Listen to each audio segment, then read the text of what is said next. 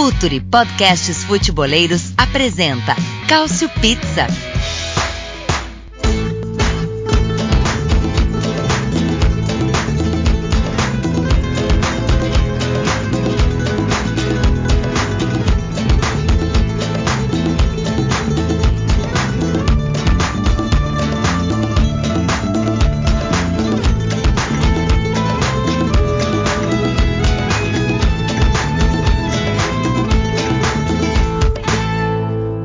Posição geográfica favoreceu.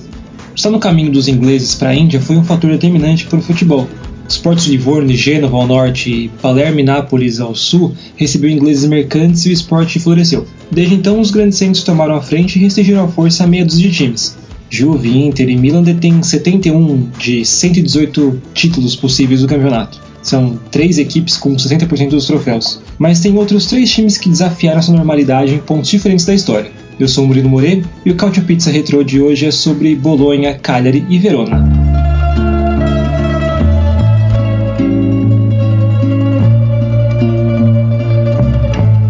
Mas antes de começar, deixo aqui uma mensagem do nosso excelentíssimo Myron, o Rodrigues. Olá, futeboleiros. Myron Rodrigues falando aqui sobre o Apoia-se, que é a plataforma de, de conteúdo pago do Futuro. Você passa lá, por cima de 12 reais, consegue ajudar a gente a colocar mais conteúdo na rua. É, assinatura basiquinha de fazer, só chegar lá, dar seus dados, escolher um plano, o Gold que é 35 reais, ou Silver que é 12 e participar da iniciativa para a gente colocar mais e mais conteúdos na rua.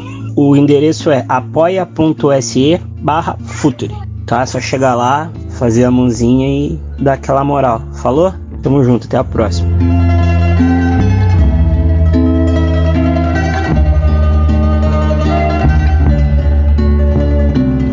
Até a década de 20, cinco clubes dominavam o futebol italiano. O Genoa já somava sete títulos, a Provercelli iria para o sétimo nos anos seguintes, Milan tinha três, Inter dois e Juve e Casale somavam um cada. Os títulos estavam concentrados nas regiões que ou aprenderam futebol desde cedo, como em Gênova, ou nas regiões mais ricas, Milan e Inter na Lombardia, Casale, Provercelli e Juve no Piemonte. O Bolonha mudou isso.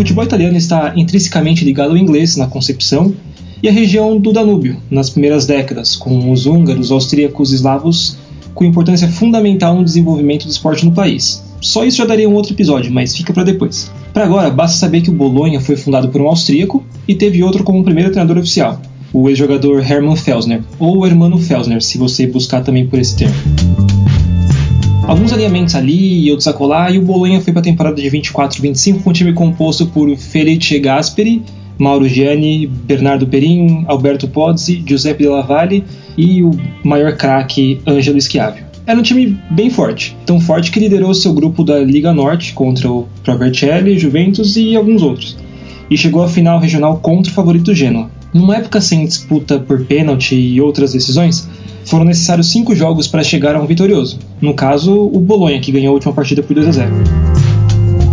Alguns asteriscos para essa final. Esses cinco jogos foram disputados ao longo de dois meses.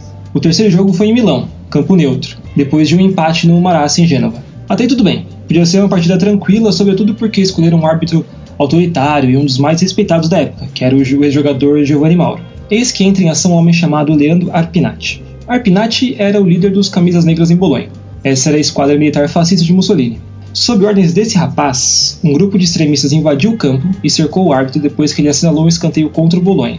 Mauro voltou atrás, marcou gol para o Bolonha e, a 8 minutos do fim, Arpinati ainda viu o empate acontecer. As regras mostravam que, em caso de invasão, o clube tinha de ser punido com uma derrota. O queridíssimo Mauro apareceu na história novamente, recuou no relatório, o empate foi decretado e mais jogo teria de ser jogado. Enfim, teve briga e tiros de armas mesmo nos episódios que antecederam o quarto jogo, mas o notório desse título foi que parte da imprensa italiana acreditou a retomada do Bolonha rumo ao título justamente ao grande interesse, entre aspas, do fascista Arpinati. O título ficou conhecido como o escudo das pistolas. Faz sentido.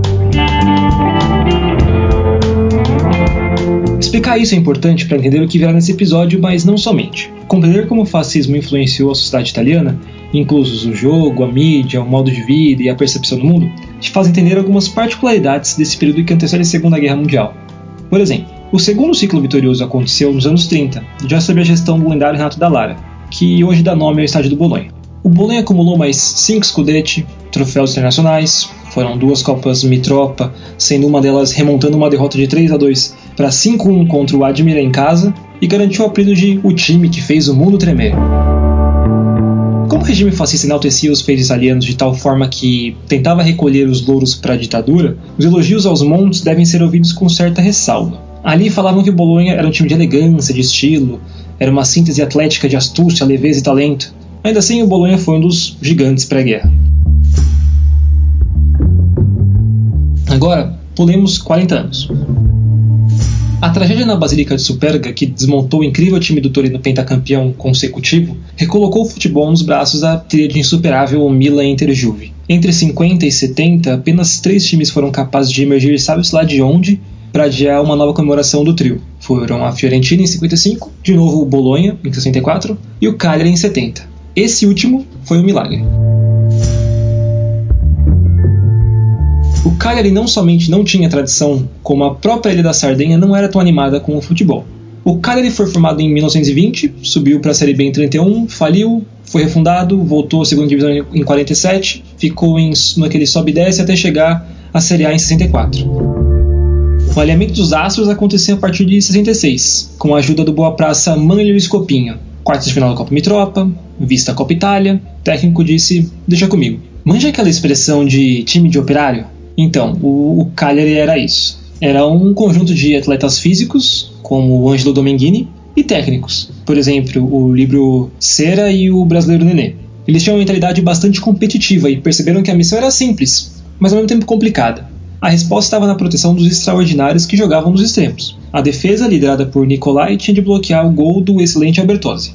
Os meias precisavam acionar o lendário Gigi Riva, que enfiava a bica de qualquer lugar na direção do gol numa fúria impossível naquela perna esquerda. O confronto direto contra a Juventus foi a final antecipada. Depois que Boninsenha, trocado no começo da temporada pelo Cagliari com a Inter por Domenghini, garantiu a lei do ex em San Siro, o jogo contra a Juventus seria importantíssimo para a Zebra. Riva fez dois e o Cagliari saiu do Comunale com um empate, as chances altas de título também, que seria conquistado sete rodadas mais tarde.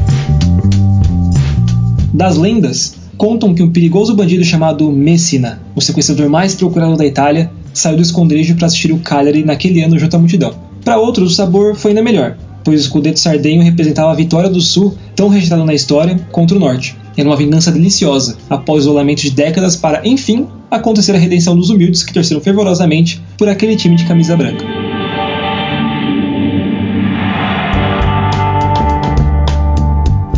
Por fim, e 20 anos mais tarde, o mais improvável,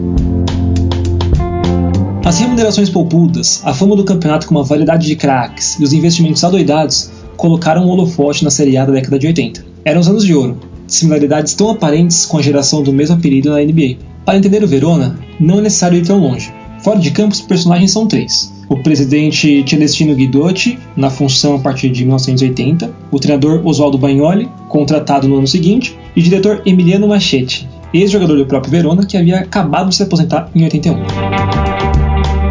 A linha do tempo também é bem simples. Sabe quando tudo faz sentido? O técnico é emburrado e flexível na hora certa, com os jogadores certos, no momento certo? Pois bem, o Verona subiu para a Série A em 82 e no ano seguinte ficou em quarto, e ainda foi vista a Copa. Foi novamente vista a Copa em 84 e teve posição confortável no campeonato. Em agosto de 85, ninguém colocava o Hellas como favorito.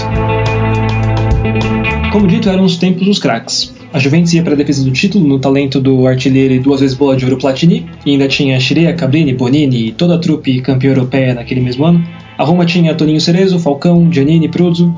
A Inter tinha Rumenig, Brady, Altobelli, Zeng, Bergomi. Na Fiorentina, Sócrates, Passarella, Gentili Antonioni. Júnior e Serena no Torino, Zico no Udinese. O Napoli ainda não tinha Careca nem Giordano, mas tinha um certo Maradona. Enfim, o Verona tinha de jogar o jogo. Eles fizeram apenas cinco jogadores para aprimorar o time. Venceu o Real Madrid e Milan na contratação de Elker, que havia impressionado pela Dinamarca semifinalista da Euro 84, Briegel do Kaiserslautern e os jovens Marangon, Donai e Turqueta. Entre as principais saídas, só para contextualizar, o atacante titular Iori foi despachado para Roma, Joey Jordan voltou para a Inglaterra e o reserva Guidolin, aquele que anos mais tarde levaria o Udinese às competições europeias como treinador, se mandou para o Venezia.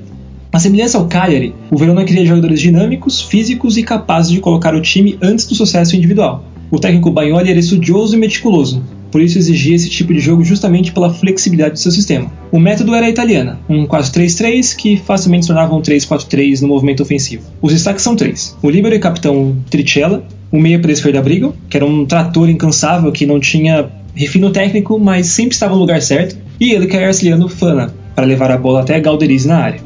Podemos dividir as ideias de jogo em duas. A primeira, com os times grandes, era a rápida saída para o contra-ataque devido a essa força que o Verona tinha de reverter ações dos próprios jogadores. E contra as equipes mais fracas, a marcação subia, encurralava os adversários no próprio campo e fazia os gols.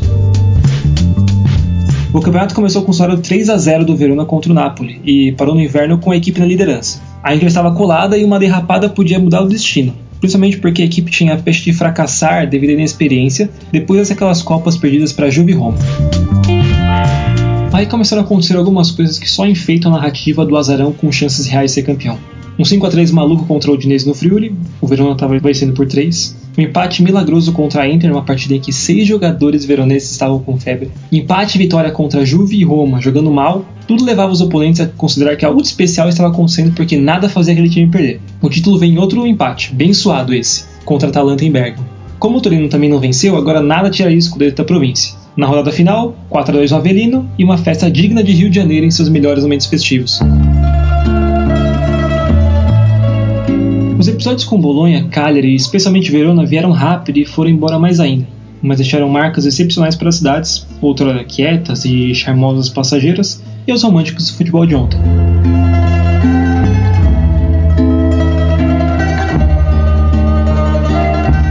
Recado final, sei que você já é um ouvinte assíduo do Cautio Pizza, então peço que convide seu amigo que acha que o Viola jogou mais que o Vieri a nos ouvir também. É bom para todo mundo. Até mais e abraço!